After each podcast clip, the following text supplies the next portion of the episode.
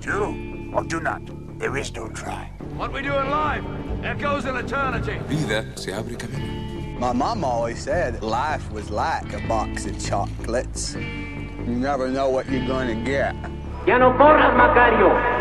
¿Para qué? Get busy living or get busy dying. One step at a time, one punch at a time, one round at a time. Keep your friends close, but your enemies closer. Hola, bienvenidos a Cinéfilos, el único podcast de cine que es constante, no me arroben. Y bueno, el día de hoy hablaremos de Forrest Gump, una película del maestro, del maestro, del grande, del ídolo de las masas, Robert Zemeckis, que hace una semana cumplió ya 26 años de su estreno en el 94.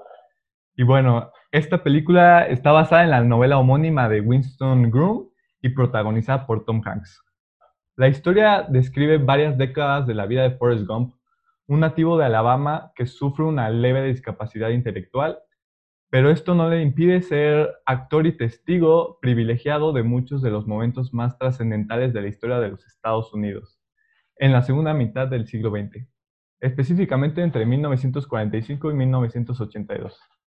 Y bueno, después de hablar sobre la película, en la segunda parte eh, platicaremos algunos koans budistas y pues este, les diremos nuestros koans favoritos. Y bueno, ¿qué tal les pareció la peli? Yo sé que a muchos les caga, pero en este programa este, abrimos fronteras, ¿no? Somos incluyentes a diversos puntos de vista, aunque no todos este, estemos de acuerdo, pero por favor, por favor, díganme, ¿qué opinan?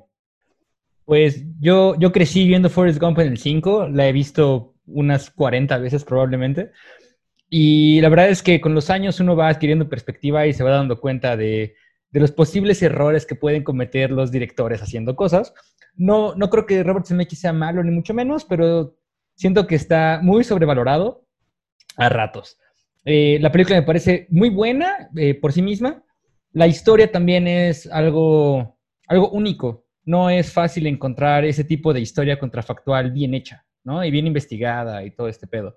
Eh, yo creo que lo, mejor de, de, la película es, sin lugar a dudas, las actuaciones. Gary Sinise como el Teniente Dan y Tom Hanks como Forrest Gump se la llevan, lo hacen súper bien. Uno, uno, empatiza mucho con sus reacciones y con sus, con sus ademanes. A pesar de que uno podría no tener la discapacidad que tiene Forrest, uno comprende lo que Forrest está pasando, ¿no? Y sí, eh, yo venía a este programa dispuesto a no defender a Jenny, porque Jenny es ese personaje que ha sido vilipendiado por la historia del cine por algún motivo. Yo creo que justificado, pero no sé ustedes. Yo no me considero fan ni de Robert Zemeckis ni de Forrest Gump. Se me hace una película, no es mala y las actuaciones, como tú dices, son brillantes, pero a mi parecer creo que es muy larga para lo que tiene que contar. A mí no me parece tan interesante. Sin embargo, ahora que tocas el personaje de Jenny, yo no entiendo por qué la gente la odia tanto. Ella nunca fue mala onda con nadie. Lo único que como que me dio tristeza de su caso fue que no sabía qué era lo que quería hacer y creo que vivió perdida toda su vida. Y es como el, el, lo más que puedo sacar del personaje y es como lo que pues me llevo más de la película, ¿no? Más a Jenny que a Forrest. Yo sí soy fan de Robert Zemeckis, este, pero no creo que Forrest Gump sea, está muy lejos de su gran obra maestra, Quien mató a Roger Rabbit. Y no me gusta Forrest Gump, no me gusta nada, nunca, nunca le he encontrado el encanto, no sé. Sí, las actuaciones son muy buenas, pero, pero en general hablando de la historia de la película, de la trama, nunca he encontrado nada de, de, de Forrest Gump que me llame la atención. De hecho, yo quería abrir el programa preguntándoles como de, ¿qué, ¿qué, es lo que le ven que le haga tan buena película? Porque en verdad yo no le encuentro nada. Nunca me ha gustado y como dice Maffer, yo igual pienso que es muy larga para lo que trata de contar. Este, a mí me gusta mucho esta película porque, pues es, es, ya en este punto ya es como nostalgia, porque es de esas películas que fueron introductorias al cine para mí, o sea, desde morrillo, este, lo único que hacía era postrarme en la tele y a estar ahí durante horas. Entonces, durante esos periodos, pues pasaba esta película. Y desde el momento en que la vi, sí fue como de, wow, güey, o sea, no mames, esta película es una joya. Y hoy en día la veo y, y lo que alcanzo a, o, con lo que la puedo describir, es, es prácticamente una fábula sobre el sueño americano.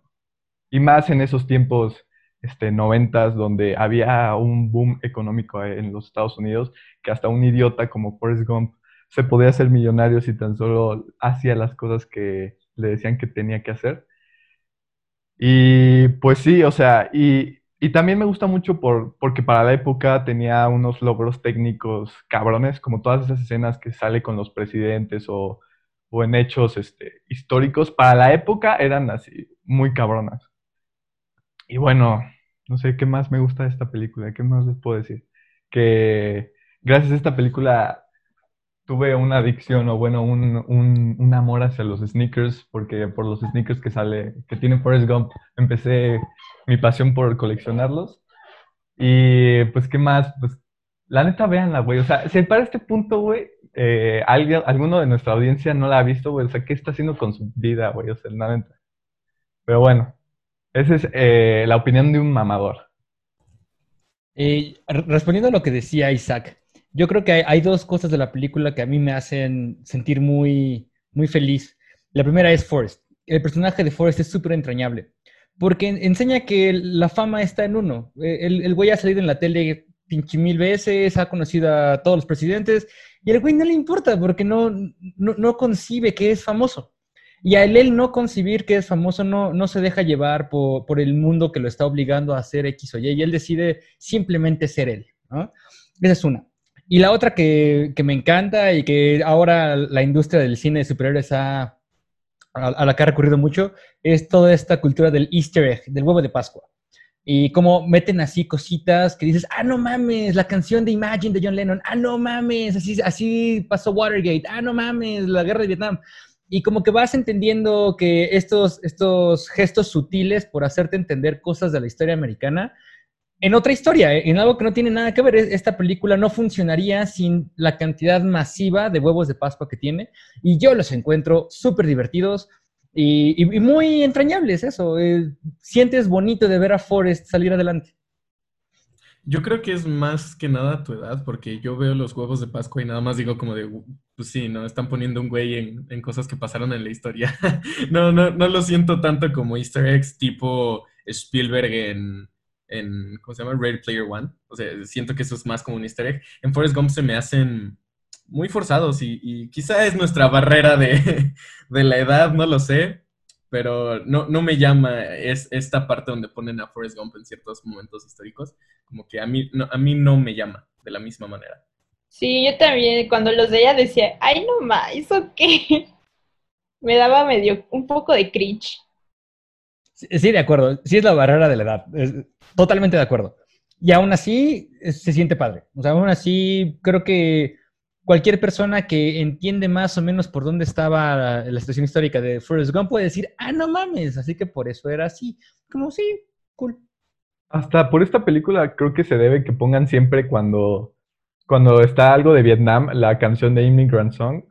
O sea, creo que es por esta película y no por este Apocalipsis. No, pero, pero no, no es Immigrant Song, es la de Fortunate Son. Ah, Fortunate Son, perdón, sí. Que, que aparte el soundtrack de Forrest Gump es una chingonería. Joya, joya. Rock clásico, 70s, 80s, que... Desde los 50, güey. Desde con Elvis. Ajá, con Elvis. Yo nada más quería decir que cuando Rafa dijo la parte técnica, ahí yo quería gritar que Forrest Gump no tiene nada técnico que no se haya logrado antes con quien engañó a Roger Rabbit.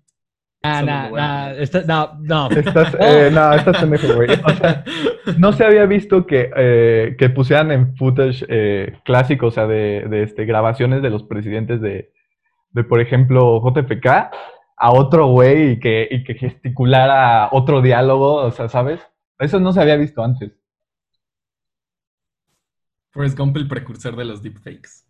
No, pero es que deja, Totalmente deja sí, tú ¿eh? que Totalmente Deja tú sí. que gesticulara este, otro diálogo y eso, o sea, es, es, una transmisión que tú perfectamente puedes decir, oh, la transmisión original de cuando pasó eso, ¿no? Del, con ese presidente o con el otro, con el otro, que son muchísimos presidentes los que salen según esto, y a Forrest Gump lo meten ahí como si de verdad lo hubieran grabado con ellos. O sea, yo, yo de hecho, es justamente lo que, lo que iba a compartir este, también con Rafa, que, que efectivamente sí se ve muy pues no sé si decir impresionante, no sé si es la palabra, pero vamos, o sea, sí, sí como que te hace, te hace pensar como de, wow, si para ese tiempo, de verdad, ¿cómo le hicieron para que hayan metido a Forrest Gump, literal como Forrest Gump, en una escena que parece como si hubieran grabado en aquel tiempo entre, no sé, los 80, 70 o de donde fuera la escena, este, con todo y, las, y los presidentes pareciendo los presidentes de verdad, o sea, eso sí para que veas a mí sí me pone como, no, es que sí, esa, por esa parte, por ejemplo, también entiendo que tenga mucho,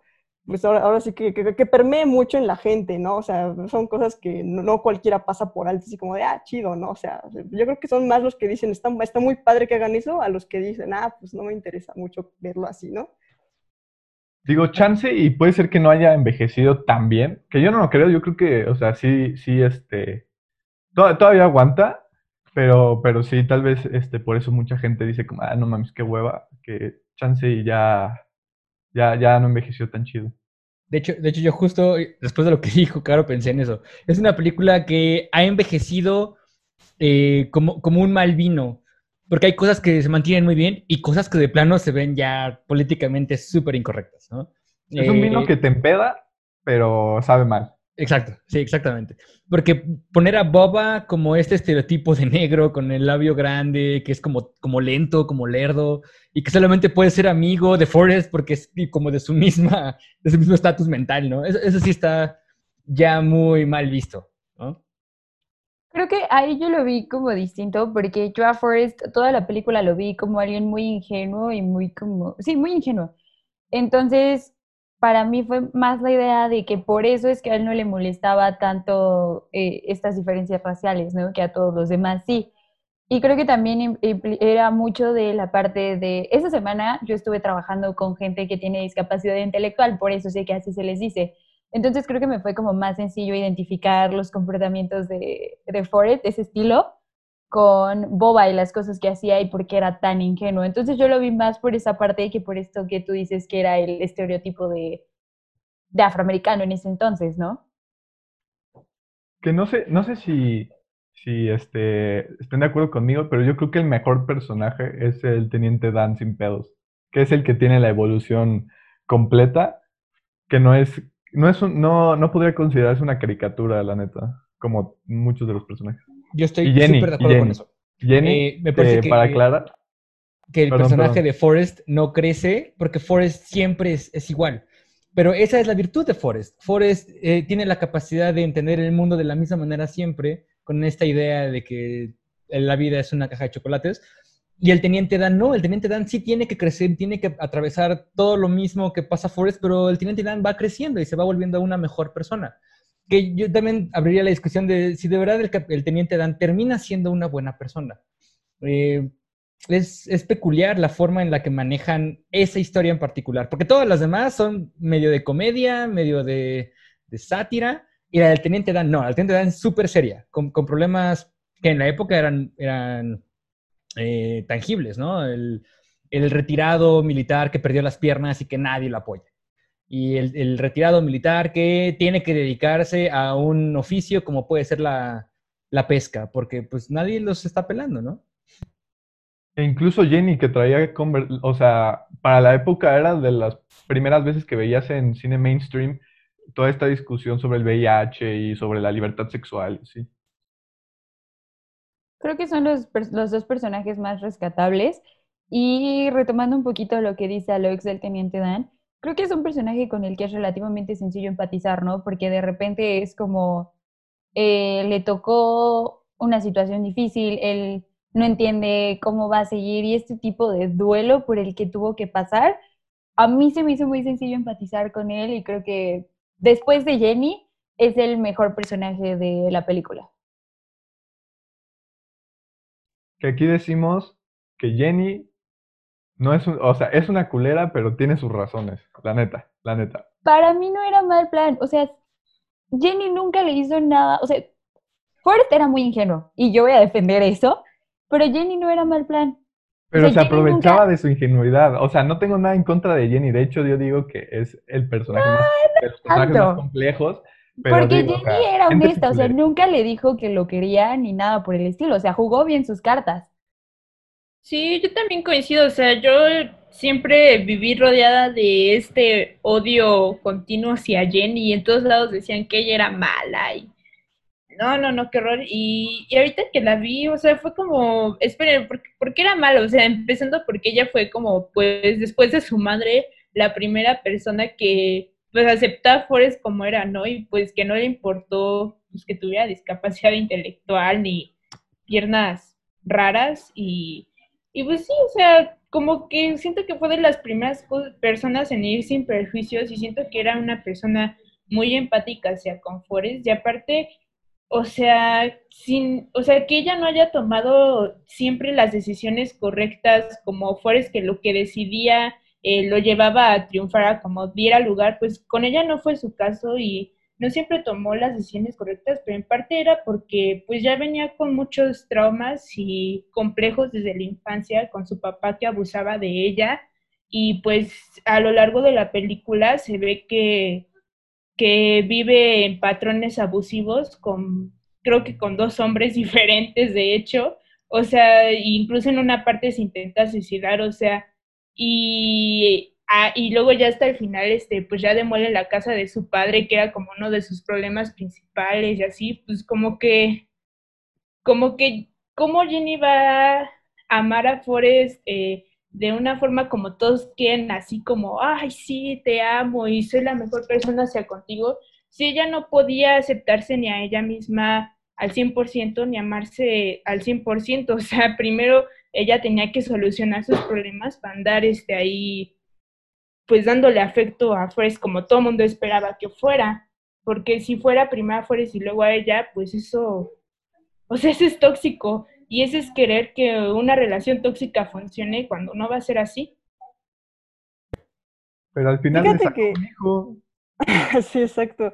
Este, no, y Rafa decía, a lo mejor este, yo, creo que tiene sus razones, ¿no? Yo la verdad no creo que Jenny tenga razones de hacer lo que hace. Digo, tiene, o sea, hay una, hay una razón detrás de lo que hace, pero ella no las tiene, ella no tiene esas razones, no sé si se va a entender pero más bien como dice Maffer, o sea, Jenny estaba perdida, o sea, no, es como que todo lo que hiciera lo hiciera como de, oh, sí, voy a hacerlo con este motivo, con esta intención, porque realmente no, o sea, realmente yo, yo me atrevería a decir que hay muchas de las cosas que hacía Jenny que ni siquiera pensaba en las repercusiones que podía tener, pero ni en la vida de ella ni en la vida de las demás personas. Entonces, yo creo que muchas de las cosas que hacía sí eran meramente impulsos y por supuesto que mucho de lo que hacía no lo pensaba. O sea, Jenny eh, haz, de cuenta que era como la inversa de Forrest, pero haciendo algo similar porque se dejaba llevar por la vida, pero de tal manera que la sangoloteaba, no que la dejara fluir como la plumita que sale al principio, ¿no?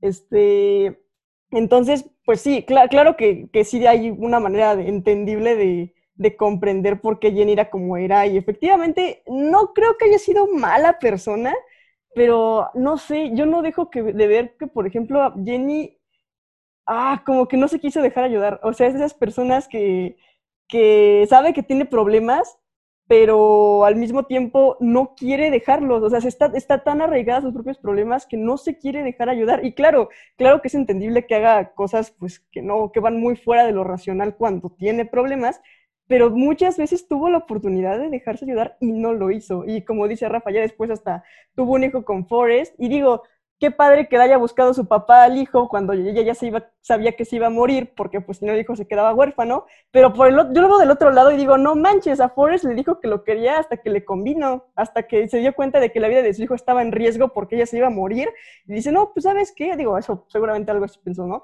Este, yo ya me voy a morir, pues te voy a dejar, te voy a dejar con tu papá, ¿no? Hay toda la responsabilidad para él y no me importa que él ni sepa que existe después de 10 años, ¿no?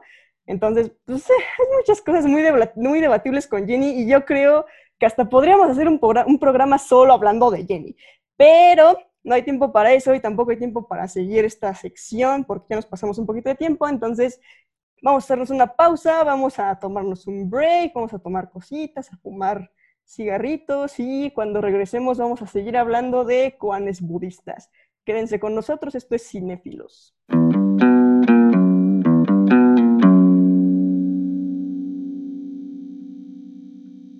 Y estamos de vuelta con esta segunda parte de nuestro programa de Forrest Gump y budismo. Y creo que es importante empezar este segmento con la pregunta obligada. ¿Qué es el budismo? Dada la inmensa diversidad de escuelas que practican las enseñanzas de Siddhartha Gautama, hay una que destaca por su uso en la cultura popular y su familiaridad con el mundo occidental, el budismo zen. Hablaremos entonces de este tipo de budismo en este capítulo y el que sigue, y hoy en particular hablaremos de una práctica que procura hacerse la, comillas, comillas, gran pregunta. La práctica común dentro de la escuela budista zen de la que vamos a hablar es resolver koanes. Los koanes son textos pequeños cuyo rango literario es muy amplio.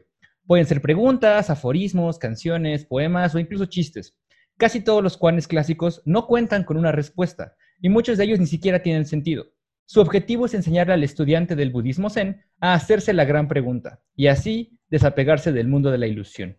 Y yo les pregunto, ¿tienen koanes favoritos o son personas normales? Yo sí, sí tengo cones favoritos y tengo una razón muy específica. Eh, pues, antes que nada quiero comenzar contando como un poco la, historia y el contexto sobre el Zen, porque el Zen es un tema que me gusta mucho y por eso este, los apresuro tanto con hacer otro episodio solo sobre budismo Zen, porque me gusta mucho el Zen, específicamente el Zen japonés.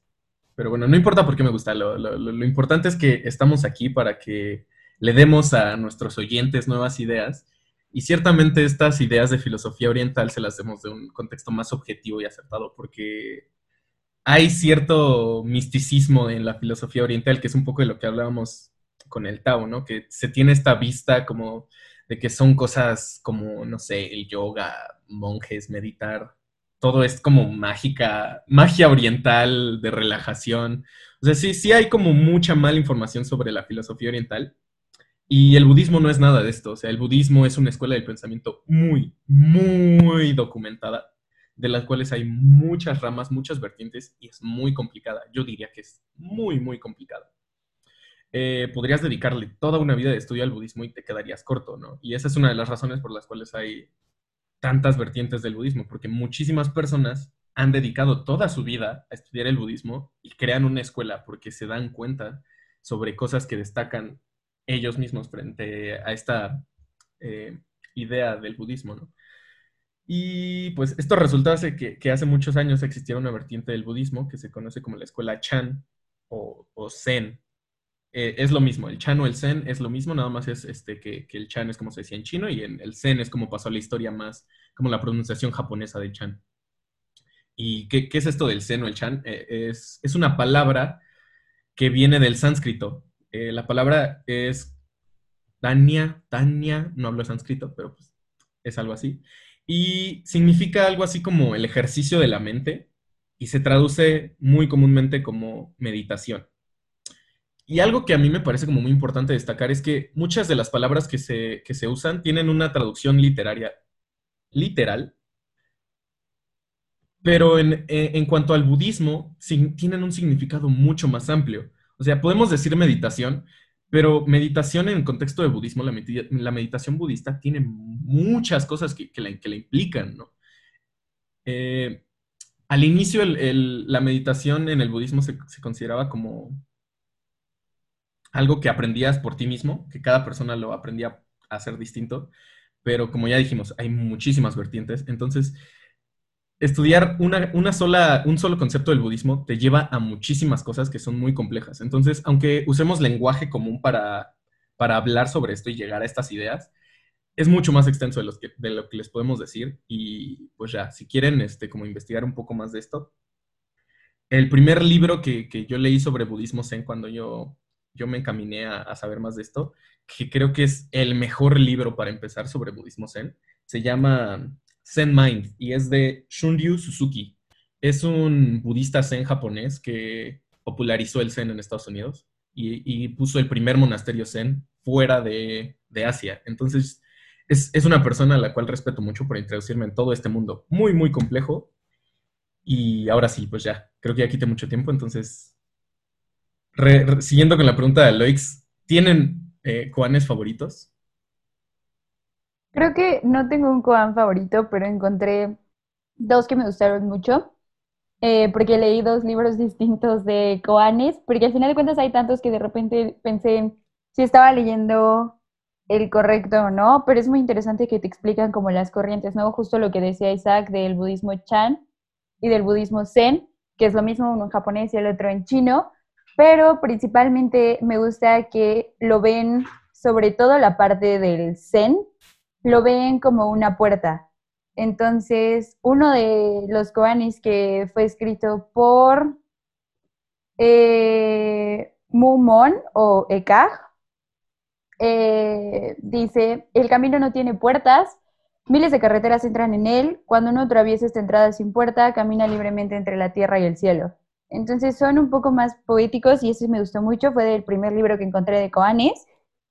Y otro que me gustó, yo lo, yo lo relacioné mucho con la resiliencia, que es este concepto de poder, lo voy a decir así, pero no es como tal, que es esto de ser uno con el problema. Y habla de cómo puedes escapar del frío y del calor.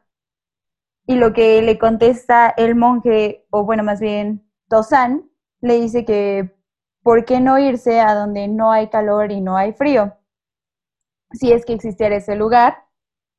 Y lo que le responde es que cuando hace frío, tú tienes que ser frío y cuando haga calor, tú tienes que ser calor, ¿no? Al final de cuentas es volverte uno con la situación y ese me gustó mucho, lo encontré como muy poético y muy bonito, sobre todo porque al final de cuentas creo que es que este tipo de lecturas te ayudan muchísimo a seguir con el día a día, ¿no? Que es también otra de las enseñanzas que te trae el Koan, que te habla de que el día de hoy es un absoluto, ¿no? Porque no puedes vivírtela pensando en el mañana, porque no sabes qué va a ser mañana, pero el hoy es tu absoluto y hoy es un gran día. Así se llamaba, de hecho, el Koan. Me encanta ese Koan. Desde hace dos años que lo leí por primera vez. Es uno de mis favoritos. Gracias por el libro. Bueno, eh, yo igualmente no, no, tengo un Koan favorito, pero sí me gustan mucho los que hablan o bueno, tienen como esta, eh, este concepto de, de pláticas entre el maestro y su alumno.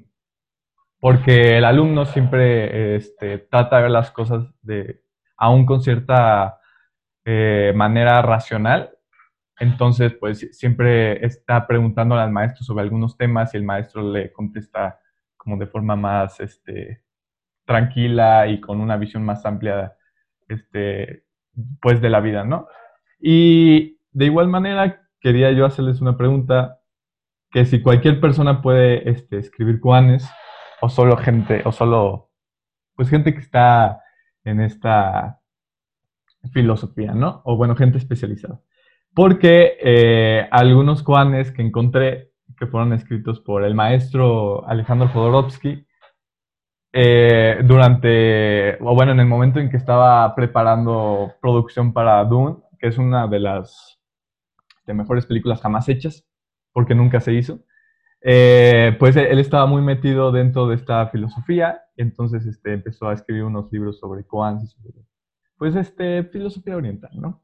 Entonces, él escribía mucho sobre este, este tipo de cosas de maestro y alumno, que algunos no son tan, muy buenos, pero pues bueno, les voy a leer uno que para mí no se me hizo tan bueno, pero se me hizo curioso, que dice, maestro, cuando un, cuando un pensamiento surge, ¿de dónde viene? Si me dices a dónde va, te diré de dónde viene. Pero bueno, a mí se me hace medio pinche. Pero es, este, para, para, decirles la pregunta, bueno, para plantearles la pregunta, que si creen que cualquiera puede escribir Koanis.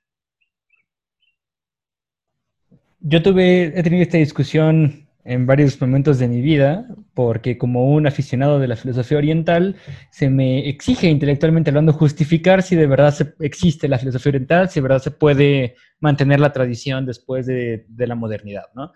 Y para eso voy a responder con las palabras de Irán Barrios. Irán Barrios es un gran maestro del aforismo mexicano, que también me gusta considerar que es mi amigo y quizá algún día escuche lo que, cómo lo parafraseo. Irán lo que propone es que el aforismo o la, narrativa corta eh, contiene una esencia por su brevedad. No se trata tanto de qué dices, sino cómo lo dices.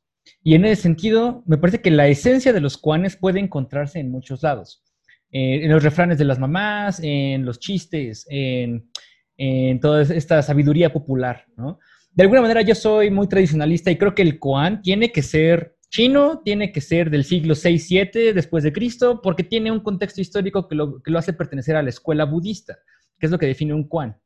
Eh, por otro lado, también entiendo que se puede hacer el intento de hacer Koanes y pueden tener también mucha, mucha sabiduría y, mucha, mucha felicidad. dentro de ellos, ¿no? Iram es un, aforista maestro y nos hace reír con sus, con sus aforismos. Yo quisiera señalarle al público que hay un koan muy famoso que la gente a veces no sabe que es un koan, y es esta pregunta de, si un árbol cae a la mitad del bosque y no hay nadie alrededor que lo escuche, ¿hizo ruido? Se me hace un koan popular porque es, es así, es, es la esencia del koan. Existe esta pregunta sin respuesta, pero puedes divagar por esto horas, días, años, hasta vidas enteras. En ese sentido, mi koan favorito es uno donde el alumno le pregunta al maestro cómo llega la iluminación y el maestro le dice que primero tiene que decirle cuál es el sonido de una mano. Y el alumno pasa días pensando en esto y decide hacerse el muerto, ¿no? Y se acuesta en el piso y está hecho el muerto.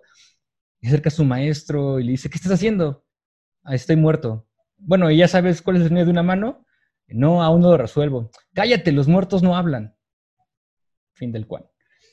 Y eso, me parece también gracioso en, un sentido y muy profundo en otro, porque tienes que tener en cuenta que el budismo en su, en su particular forma de buscar la iluminación, lo único que busca es hacerte la pregunta, hacerte dar cuenta de cosas que solamente tú vas a poder experimentar, porque el budismo, al menos el budismo zen, no va a tener una respuesta predilecta para cómo alcanzar este estado último de existencia, cosa que los demás budismos quizás sí.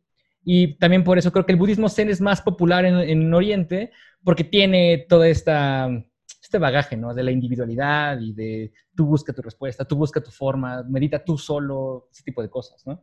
E, Isaac tiene algo que decir al respecto, lo veo muy enojado. No, no, no, no enojado, pero sí difiero, porque yo soy más de la parte de, del budismo zen japonés, como ya había dicho, entonces sí, sí, este, defendería más que un koan es independientemente de... Puede ser un Quan independientemente de si es chino o si pasó en cierta época. Porque si bien mucho, mucho budismo japonés, en japonés usa Kwanes chinos, también están los propios Kwanes japoneses, de, los cuales nació el haiku. Y también soy muy fan del haiku, entonces pues defiendo también esta, esta parte de que sí puede haber Kwanes japoneses que no son estrictamente chinos o pasaron en cierto periodo de tiempo, yo lo que defiendo más como la esencia del koan es que un koan no se escribe, un koan no se planea, un koan es, es más una vivencia. De hecho, la palabra koan viene de, como public record. Eh, es, registro público. Registro público, porque esto eran, eran registros que se tenían de cosas que habían pasado en los templos. Y no es como que alguien estuviera atento siempre para decir, ah, a ver, a ver, ya va a pasar algo o, ah, miren, viene, otro, viene un monje de otro monasterio, vamos a anotar todo lo que diga. No, sino en realidad eran, eran casos que sucedían y se convertían en koanes una vez que un monje de otro monasterio reconocía lo que pasó en otro monasterio. O sea, cuando él regresaba, digamos, a su casa y decía como de, ah, esto me pasó allá. Entonces, ahí es como cuando se empezaba la tradición a, decir, ¿no? Que no, pasaba solo de una vivencia, sino eh, era como ok, me, traje un conocimiento de, otro lugar, aprendí algo de, este lugar. Entonces yo, yo siento que va más la esencia de esto, de la espontaneidad, más de lo que busques. Así es lo que siento que también es la esencia del haiku, que los haikus no, no te sientas y reflexionas sobre qué escribir. Los haikus son espontáneos y llegan a ti. Entonces es, la, es parte de la esencia que yo siento del budismo zen y del koan en general. Que ahí, por ejemplo, yo no sé, ilústrame, tú que sabes más de esto.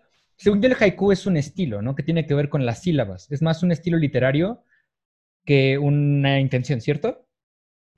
Es un estilo literario, pero ahí yo también te diría que, no importan tanto las reglas. Uno de los más grandes maestros del haiku que se reconoce en Japón, además de Matsuo Basho, es un señor que se llama Isa Kobayashi.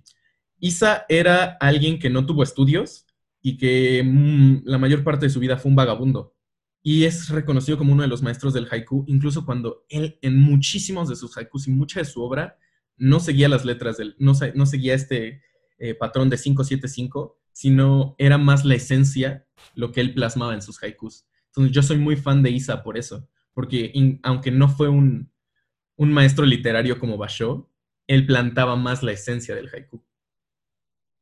Hay, hay un librito que les recomiendo a todos, que se llama El elogio de la sombra, de un tal Tanizaki. donde habla de cómo la cultura japonesa hace un elogio a lo que no está ahí.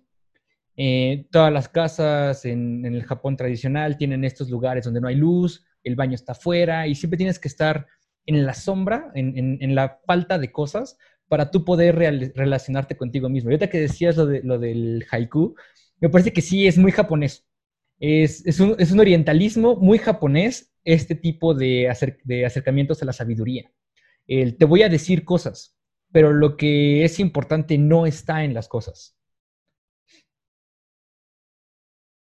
que de hecho es como lo define el, el Koan, porque me metí a buscar eh, para entender qué eran los Koanis una tesis y referencian a algunos de los grandes y entre ellos se encuentra Suzuki, que lo mencionaba creo que Isaac al inicio del programa, y él los define como estas expresiones del Satori, que es traducido, porque no tiene una traducción literal, como iluminación, y es como esta realización como espontánea de alguna verdad más allá, ¿no? Que es esto que tú dices, que es la iluminación.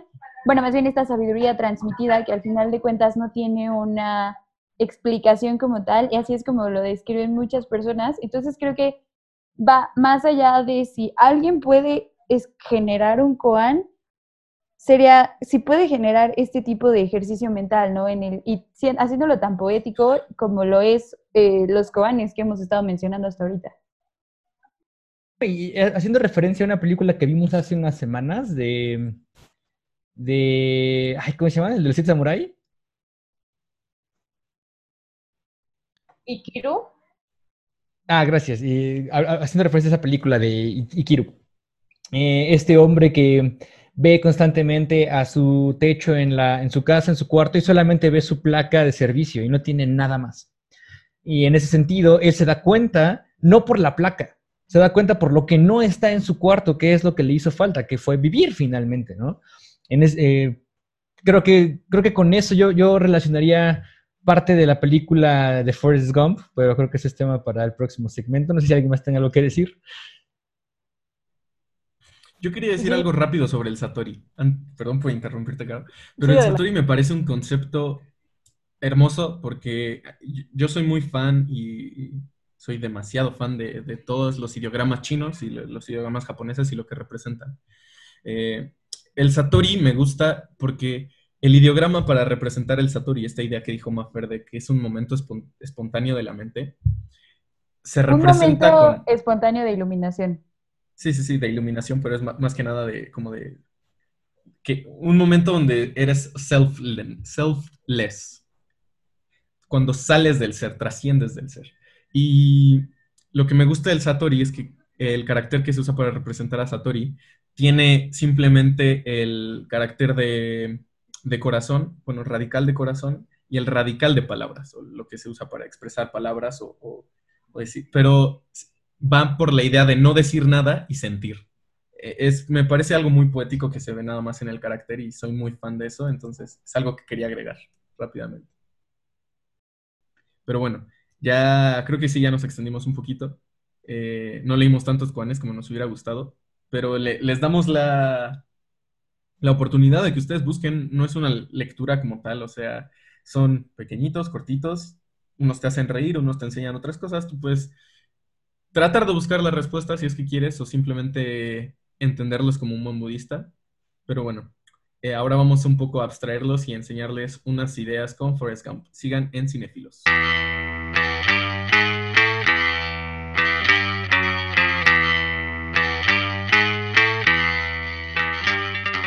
Y bueno, regresamos a esta tercera parte después de la pausa más larga que duró otro programa. Y bueno, pues vamos eh, ahora a relacionar un poco la película de Forrest Gump con este tema de los Quants, ¿no? Y bueno, pues yo creo que la similitud más evidente es con la frase que este, se repite a lo largo de la película, que es, la vida es una caja de chocolates, nunca sabes lo que te va a tocar. Y bueno, yo creo que por esa, esa línea, esa línea que se repite en toda la película, fue por lo que decidimos relacionar este, la película con, el tema. Pero bueno, no sé este, qué, quieran comentar.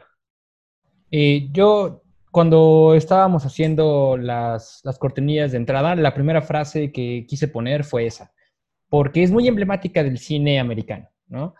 Y toda la película me parece que es la búsqueda de Forrest Gump en entender esta frase que le dijo su madre, de que la vida es una caja de chocolates.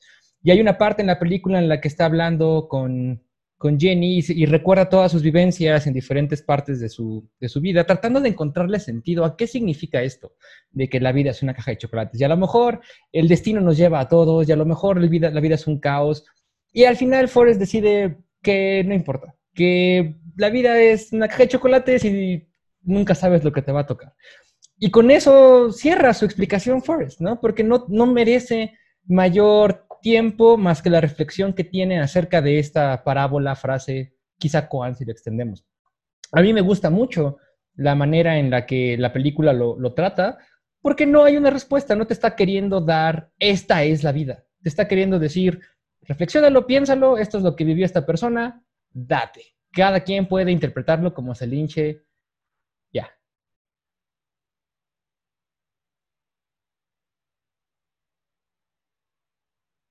Y a mí me parece que es un poco de lo que decía, decía Caro, de si puede haber cuanes americanos o algo así.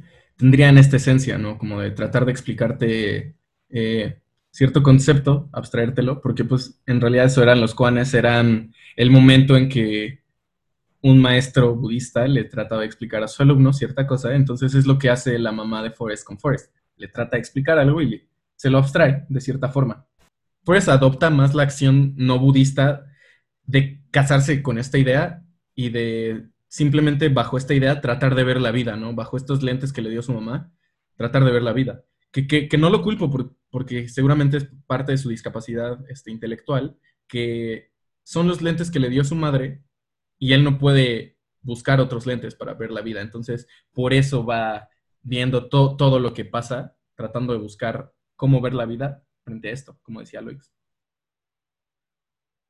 Y bueno, este, no solo, yo creo que no solamente esa frase, este, es la, es la única que podrías relacionarlo con este tipo de textos de los Quants, sino que también, o sea, muchas partes de la película y muchas situaciones en las que se ve envuelto Forrest este, pueden ser consideradas como, como aforismo, como cuando, este, me, acuerdo mucho de una parte de la película, que es cuando Forrest decide, pues, correr de costa a costa durante un chingo de meses, que en una parte que ya, este, ya, ya es un tanto famoso por andar corriendo, llega un güey y le dice, este, oye, pues tengo una idea para una playera, pero pues no, no sé qué pedo y así, ¿no?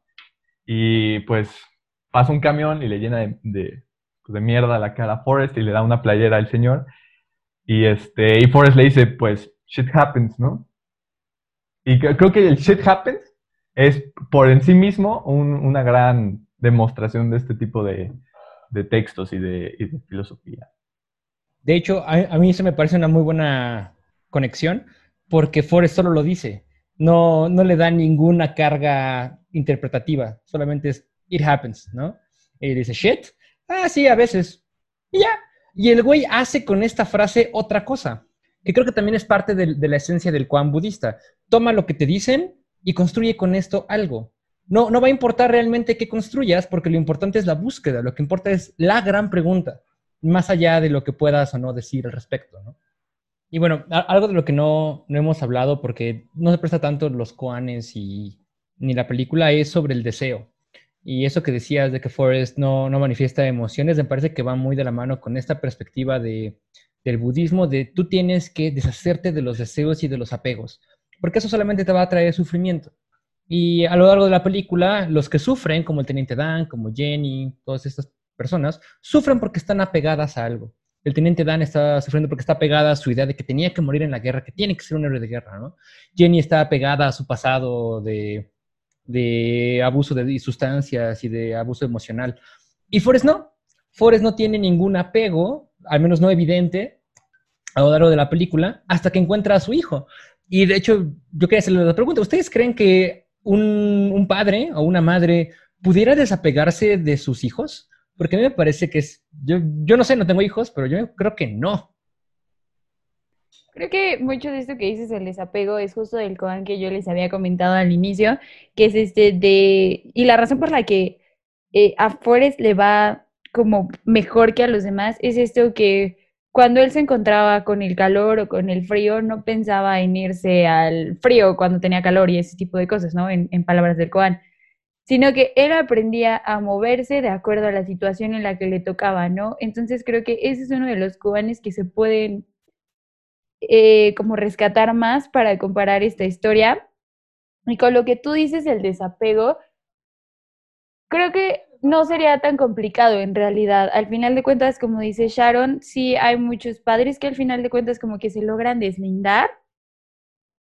Y creo que depende mucho de la relación que puedes entablar con la persona que sea tu hijo, ¿no? Porque independientemente de que sea tu hijo, es una persona y te puede caer bien o te puede caer mal.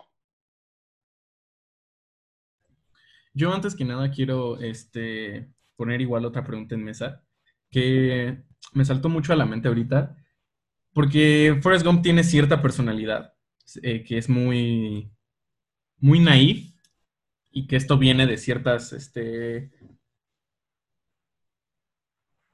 ¿cómo decirlo? Pues sí, que, muchas cosas de su personalidad son naive porque él es, tiene una discapacidad mental, pero más que nada, estas cosas de su personalidad terminan siendo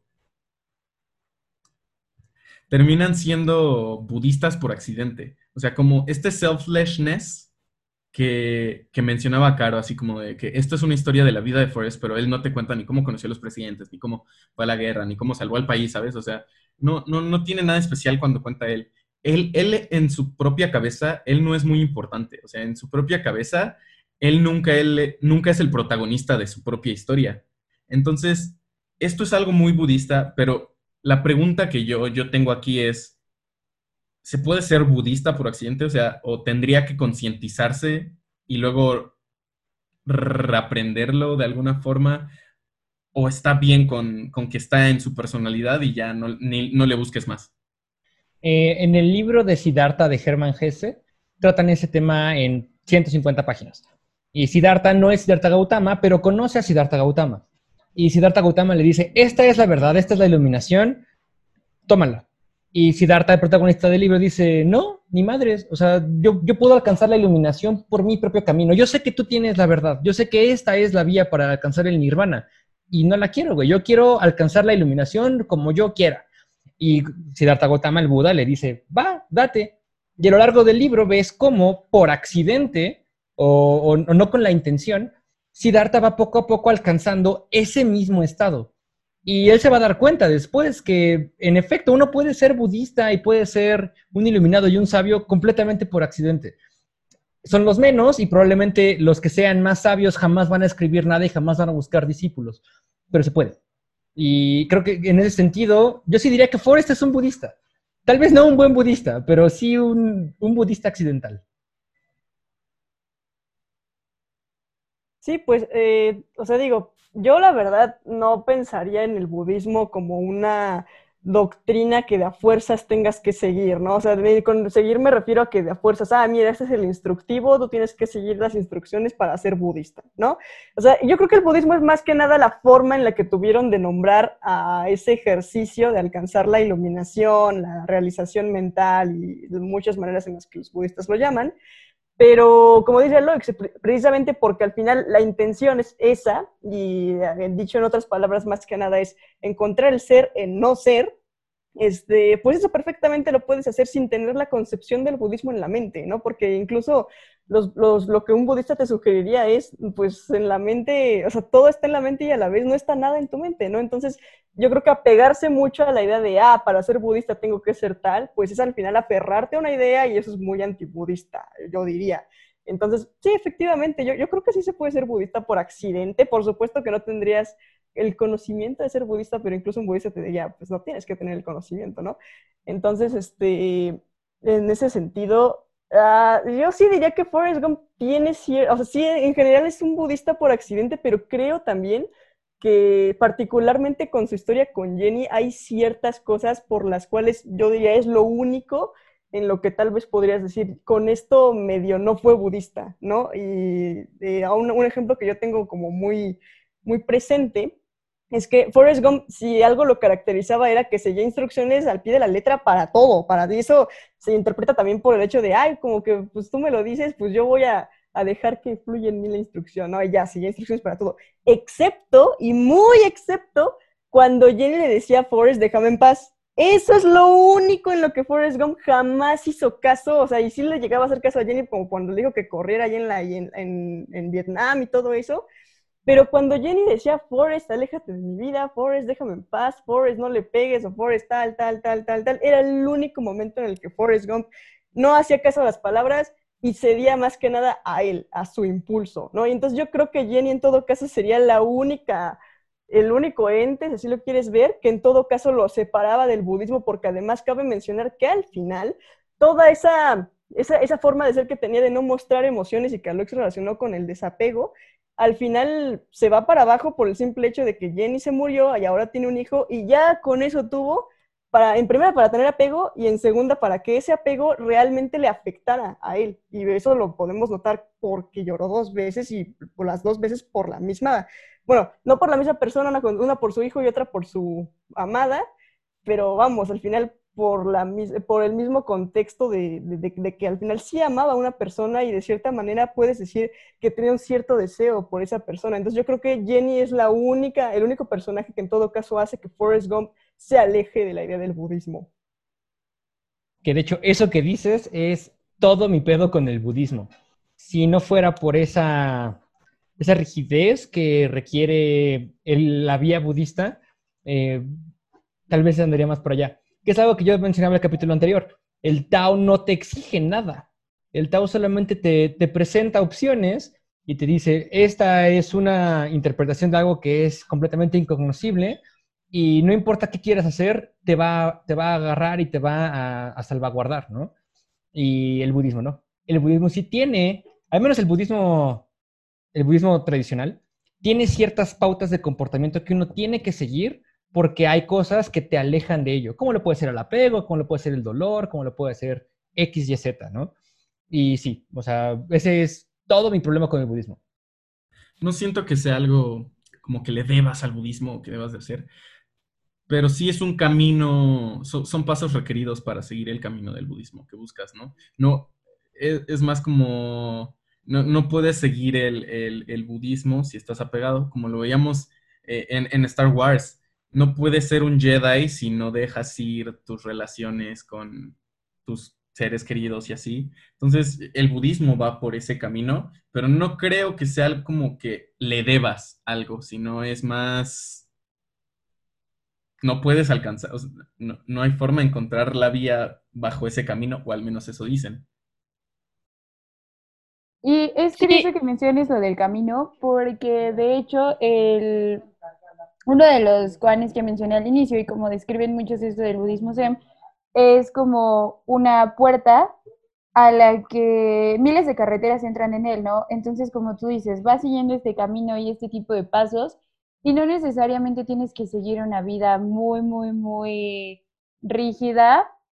Eh, para poder llegar a lo que es el budismo, ¿no? Y esta iluminación que se busca.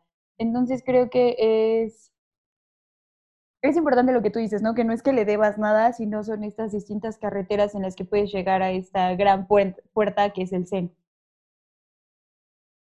Sí, y de hecho, o sea, con esto me acuerdo mucho, eh, ahorita que lo tengo muy presente, lo de Avatar, el último maestro del aire, es que hay un capítulo que se llama El Gurú, creo, y es que va con un señor que sabe de chakras y no sé qué tanto, y le dice, es que para que tengas que alcanzar la iluminación, tienes que abrir tantos chakras, ¿no? Y el último chakra, que era ya el que le iba a eh, permitir esta, abrirse a las puertas cósmicas no sé qué tanta cosa, era justamente como ese del apego, este, y Ang dice, es que, es que yo no puedo renunciar a Katara porque la amo, ¿no? Y entonces, este, ya después, creo que habla con el tío Airo, no sé con quién habla, creo que sí es con Airo, y le dice, es que tengo este problema de que y dejo, no puedo entrar a, no puedo abrir este último chakras. Aguanta, aguanta. Porque no sé. Te trabaste. Te quedaste en, tengo este problema, ¿qué? Ah, sí, entonces llega con el airo, creo, y le dice, tengo este problema de que no puedo abrir este último chakra si, si no dejo a Katara. Y entonces este, le contesta, dice, pues a veces este, la perfección eh, espiritual o como le quieras decir, está sobrevalorada, ¿no? Y, o sea, ¿por qué a fuerzas tienes que ser así? ¿Y por qué te tienes, también ese es como aferrarse a, a fuerzas tener que ser así? Y a veces, ¿quién dice que vale más la pena entrar a la puerta esa cósmica que simplemente, pues, amar a Katara y ya? Y esa es una de las razones por las cuales hay tantas escuelas del budismo. Porque en el budismo yo creo que sí, la perfección está muy sobrevalorada y muchos monjes se han dado cuenta de eso y han adoptado distintas tradiciones. Porque tanto el budismo así tradicional, puro y duro, es como de, ese casi casi que te tienes que morir de hambre y no tienes que tener ninguna posesión y cosas así, se ha dejado mucho de lado. O sea, al día de hoy hay monjes con smartphones, monjes en redes sociales y, no es que ya hayan renunciado al camino, ¿no? Sino es que son tiempos distintos y sí, la verdad yo creo que sí, así, con esas palabras, la perfección está sobrevalorada.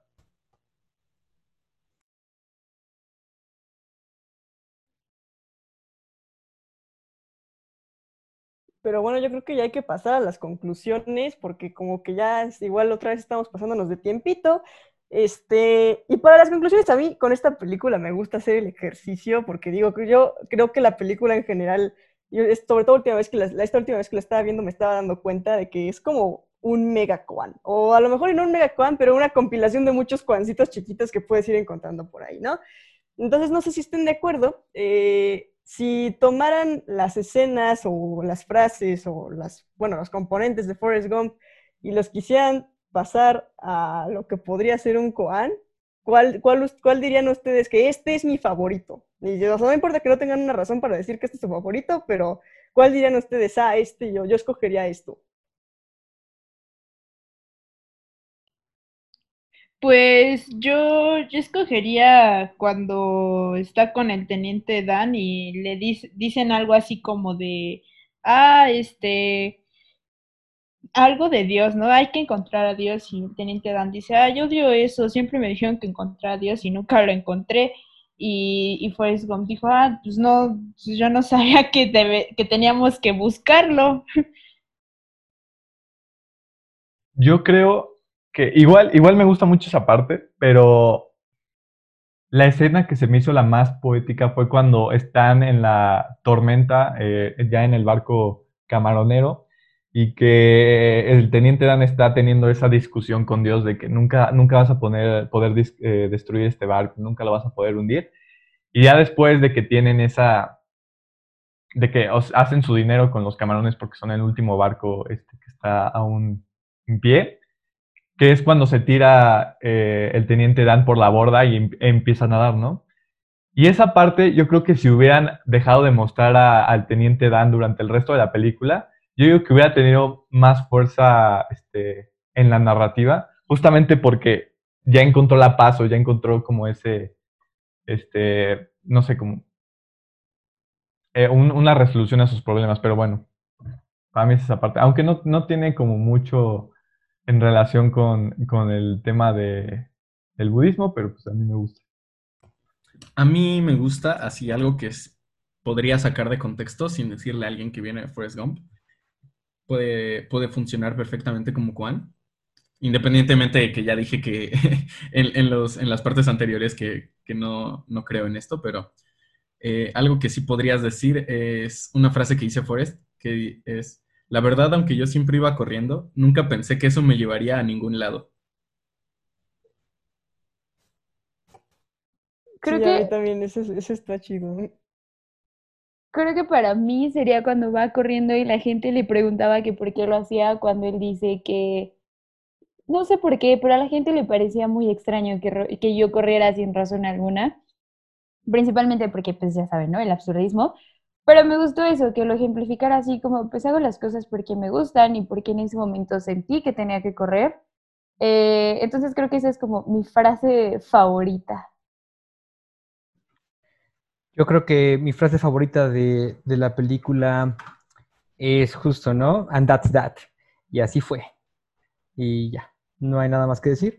Eh, para despedirnos, yo quisiera eh, invitar al público a que investiguen más de budismo. Vamos a seguir con esto el próximo capítulo. Veremos el viaje de Buda y seguiremos hablando de budismo zen. Yo dejaría una reflexión que, que escribí, como para terminar, que es el cristianismo es como un chorro de agua del que puedes beber cuando quieras. El budismo sería la jarra donde puedes poner el líquido que tú quieras. Y pues nos veremos la próxima semana. Gracias por escucharnos. Un gran eh, poder conlleva una gran responsabilidad. It's mercy, compassion and forgiveness I lack, not rationality. Things you own end up owning you. No volteo al pasado, nene, me distrae del ahora. Moments will be lost in time like tears. ¿Sabes qué decía mi abuela? Si quieres hacer reír a Dios, cuéntale